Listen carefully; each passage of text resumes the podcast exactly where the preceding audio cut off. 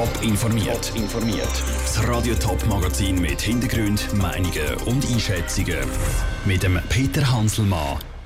Für Autofahrer, wie es mit den Bauarbeiten am Gubrist vorwärts geht und für Zugfahrer, was für Verbesserungen der Fahrplanwechsel für die Region bringt, das sind zwei von den Themen im Top informiert. Zuerst aber zu dem.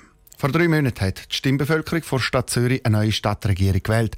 Sechs bisherige Stadträte haben die Wiederwahl geschafft. Die Grüne Karin Rickard, der Andreas Hauri von GLP und der Michael Baumer von FDP sind neu dazugewählt worden.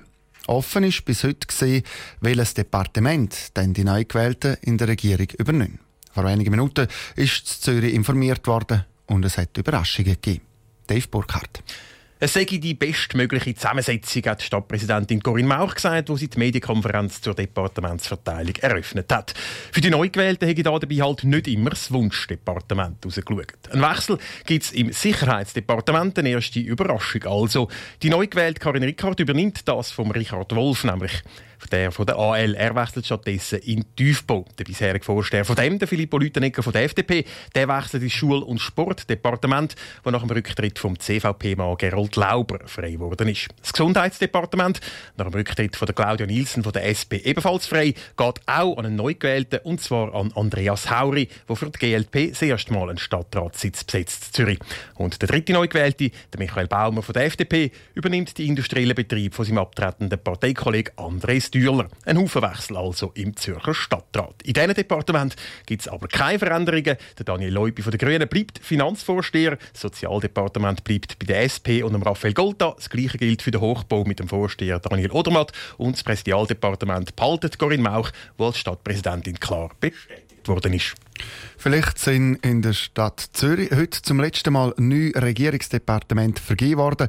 Noch in diesem Jahr soll nämlich über eine Verkleinerung vom Zürcher Stadtrat abgestimmt werden, von neun auf sieben Stadträte. Warum dass es zu diesen Wechsel gekommen ist, gibt es so schön aufgelistet zum Neulesen auf dem Newsportal toponline.ch.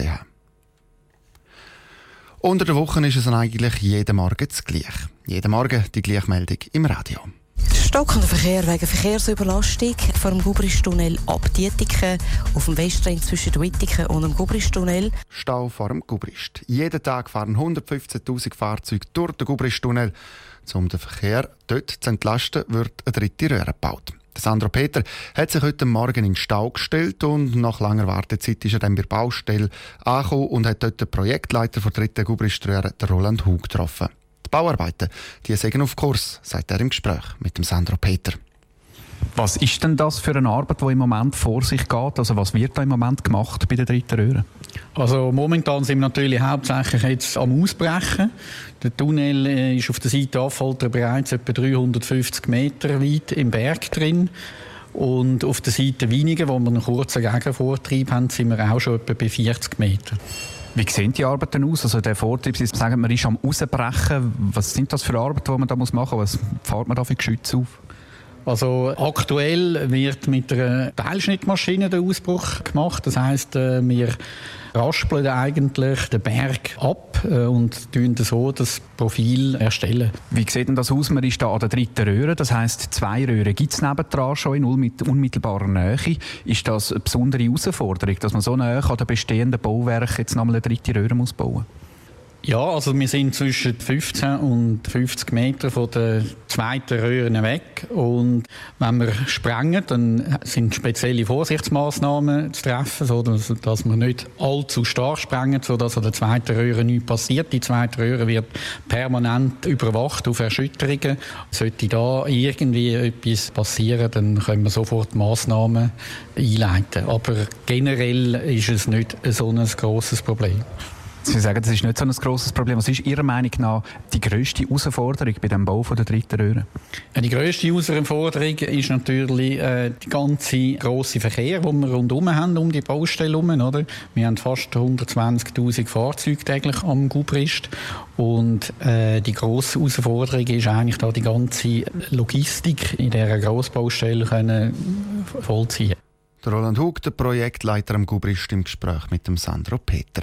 Läuft alles nach Plan, sollten in vier Jahren, im Jahr 2022, die Autos und Lastwagen durch die neue Gubriströhre fahren können Und dann heisst es dann in den Verkehrsmeldungen im Radio hoffentlich freie Fahrt durch Gubrist. Von Autobahn auf die Schiene. Zugpendler in der Ostschweiz und im Raum Zürich und Winterthur die können sich freuen. Mit dem Fahrplanwechsel nächstes Jahr kommen sie nämlich mehr Verbindungen über. Was sich genau ändert, im Beitrag von Caroline Dittling.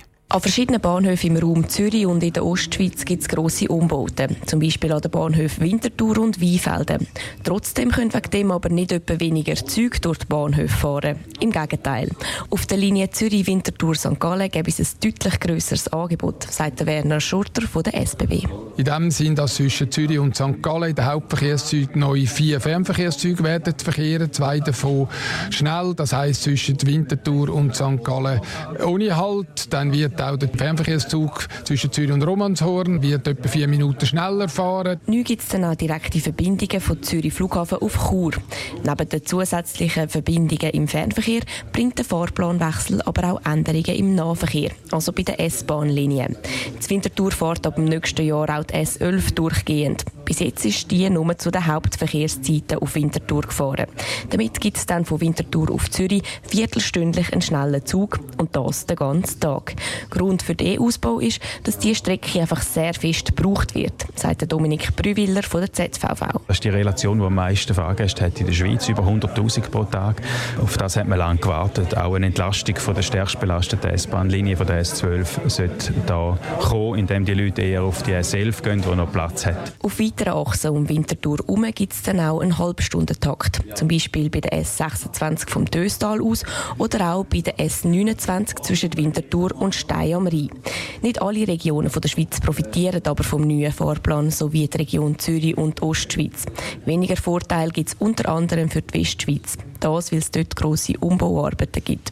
Laut der SBB kommt dann aber auch diese Region wieder mal zum Zug, einfach zu einem späteren Zeitpunkt. Der Beitrag von Caroline Dettling. Der neue Fahrplan gilt ab Ende Jahr, ab dem 9. Dezember.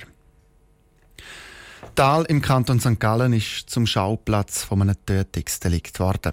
Heute Morgen, kurz nach dem 7. hat die Polizei die Meldung bekommen, dass in einem Mehrfamilienhaus zwei verletzte Personen gefunden worden sind, sagt der Florian Schneider von der Kantonspolizei St. Gallen. Es sind dann mehrere Patrouillen plus der Rettungsdienst und Träger ausgerückt.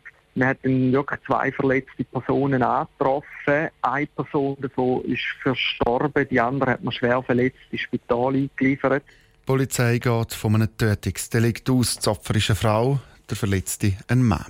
Ein Tötungsdelikt mitten in seiner Gemeinde. Der Gemeindepräsident von Tal, der Robert Ratz, ist am Morgen vor Ort und kann es fast nicht glauben, was passiert ist. Und er kann sich auch nicht erklären. Ich weiß überhaupt noch nicht mehr. Aber äh, warum das überhaupt so weit kann kommen das interessiert natürlich. Die Polizei die ist im Moment am Ermitteln und am Abklären, wie es so weit hat können kommen. Top informiert, auch als Podcast. Mehr Informationen gibt es auf toponline.ch.